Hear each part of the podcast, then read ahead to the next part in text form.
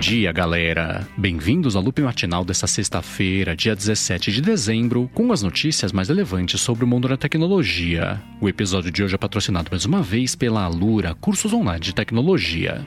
Quem fala aqui é o Marcos Mendes e hoje no seu loop matinal do Loop Infinito eu vou começar falando sobre a Tesla, que parece que nos próximos dias pode liberar o primeiro jogo do Sonic nos carros dela, mesmo com a polêmica de dar pra jogar esses games aí com carro em movimento. O pessoal do The Verge comentou que investigou até um tweet que o próprio Elon Musk tinha feito, comentando aí que ia pintar o primeiro jogo do Sonic nos carros, e eles concluíram, né, que é isso mesmo que vai acontecer. Isso veio depois da Tesla ter sido criticada, porque isso, claro, né? Porque, sei lá, motorista poder jogar um joguinho lá no display do carro é uma coisa que obviamente distrai a pessoa, mesmo lá com o piloto automático ligado, mas parece que ela não ligou muito para isso e vai liberar mais um jogo aí pra galera nos próximos dias. Agora, ainda sobre as coisas da empresa, mais seis mulheres, mais seis ex-funcionárias abriram um processo aí contra o ambiente de trabalho que foi agressivo, né, com situações abusivas na fábrica de Fremont, na Califórnia.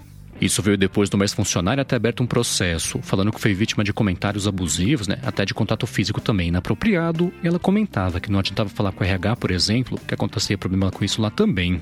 Aí agora, depois da abertura desse processo, pintaram seis processos aí, acusando de coisas parecidas, e a Tesla segue quieta e perguntada sobre isso, né, por enquanto não quis se manifestar.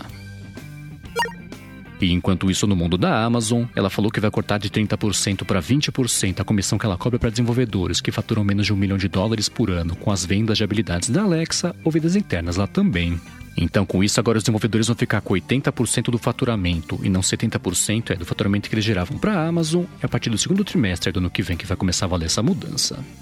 E ainda sobre as coisas da Amazon, só que falando de Brasil, a Anatel homologou por aqui aquele Amazon Echo Show 15, que é o display inteligente de 15 polegadas com Alexa embutida, que ela lançou recentemente aí lá fora. A ideia com esse display é que a pessoa instale ele ou na sala ou na cozinha, por exemplo, né, para conseguir ver os widgets com lembrete de compra, que tem que fazer ao longo do dia também, e claro, né, também interagir com a Alexa.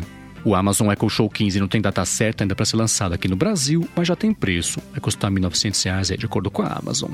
Já uma outra notícia também que pintou aqui no Brasil sobre a Amazon foi a confirmação de que ela vai exibir os jogos todos lá da Copa do Brasil no ano que vem na Amazon Prime Video. O campeonato está marcado para começar a partir de 23 de fevereiro e vai ser esse custo adicional, né? Então quem assina a Prime Video vai ter acesso aos jogos aí sem ter que pagar nada mais por isso.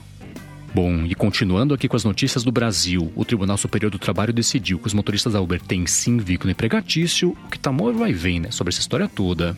Eu tenho comentado aqui ao longo dos anos que tem processo que aí fica definido que eles são empregados, é que não são, que tem benefício e não tem tudo mais. E agora pintou mais uma decisão nesse caso, e agora eles têm vínculo empregatício aí com a Uber. Então, com esse novo resultado, a questão do vínculo agora vai ser encaminhada para a subseção primeira especializada em dissídios individuais, né, para uniformizar esse entendimento, e a Uber já falou, né, que vai tentar recorrer e tentar reverter essa decisão se ela conseguir.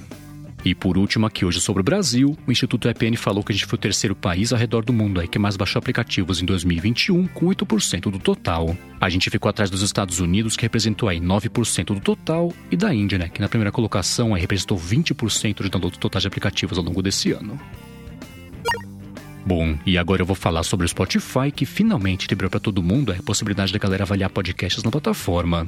Uma coisa bacana que eles fizeram é que só dá para deixar um review depois que a pessoa escuta um podcast, né? Pode deixar entre 1 e 5 estrelas, e o Spotify mostra lá uma média de notas que o podcast recebeu, né? Quantos votos também cada um recebeu. Então, se você costuma escutar podcasts pelo Spotify, vale tirar um minutinho do seu dia aí para avaliar os que você mais gosta, que é sempre uma coisa bacana, né? Para descobertas aí, os programas bacanas serem descobertos por mais pessoas.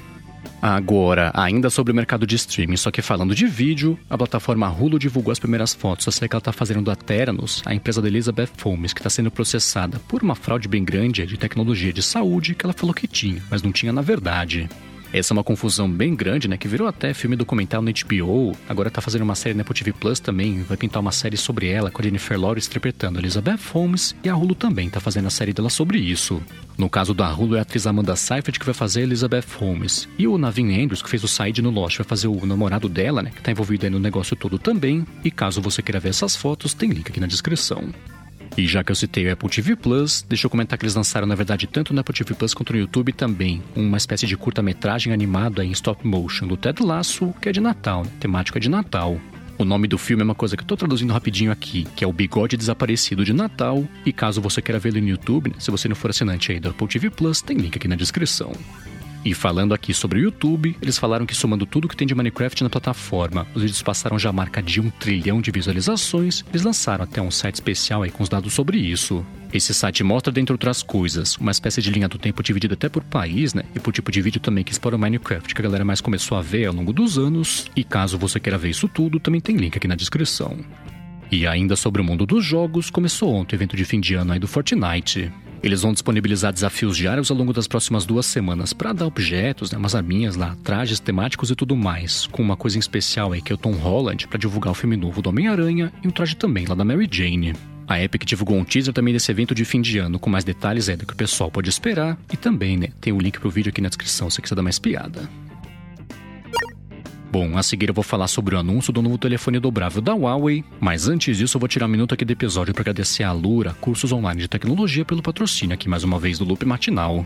Na Alura os cursos são voltados de verdade para você aprender novas habilidades, e aí a cada curso você consegue ter conhecimento de uma ferramenta nova, técnica nova também, né, que turbina seu currículo e sua capacidade de fazer as coisas. É por isso que tem tantos casos de alunos da Alura que conseguiram mudar de vida depois de estudar com eles, seja porque, por exemplo, né, conseguiram subir um nível na carreira, conseguiram mudar de área ou até mesmo entrar no mercado de trabalho. Isso vale para as áreas de programação, design também, para a parte de marketing, ciência de dados, né, administração e tudo mais. E no link alura.com.br barra matinal, você encontra as histórias do pessoal que mudou de vida estudando com a Alura e vai ver né, que você pode mudar de vida também.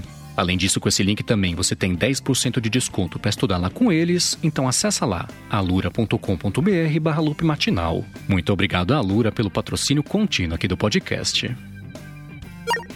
Bom, vamos lá, né? A Huawei anunciou ontem o telefone P50 Pocket, que é o telefone dobrável novo da empresa, e é o seguinte: ele segue aquele esquema de flip phone, né? Fica quadradinho lá com a tela dobrada para dentro quando você dobra o aparelho, e tem uma segunda tela que é redondinha, né? Tem de uma moeda lá que mostra tipo horário, notificação também, né? E serve lá pra galera conseguir tirar selfies com mais eficiência. O telefone vai ser lançado nas opções dourado, prateado também, até com uma textura meio orgânica, parece lá umas folhas de samambaia também na carcaça do aparelho, e é na semana que vem que ele vai ser lançado na China só por enquanto aí, sem preço definido definido.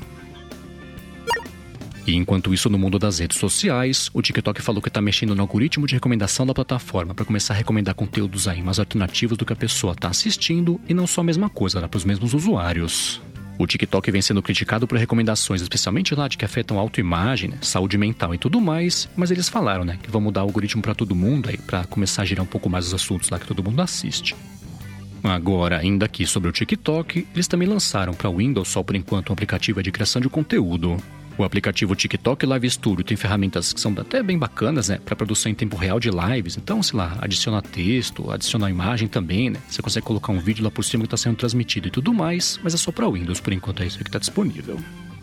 E ainda sobre redes sociais, o Instagram confirmou que está testando só com algumas pessoas por enquanto, um limite novo de stories com 60 segundos aí cada uma e não 15 só como é para todo mundo hoje em dia. Hoje em dia, quem grava um story com além de 15 segundos, esse story é quebrado em vários, né? De 15 e 15 lá até terminar, mas isso vai mudar, né? em resposta até o TikTok, né? O Snapchat também que aumentou o limite recentemente.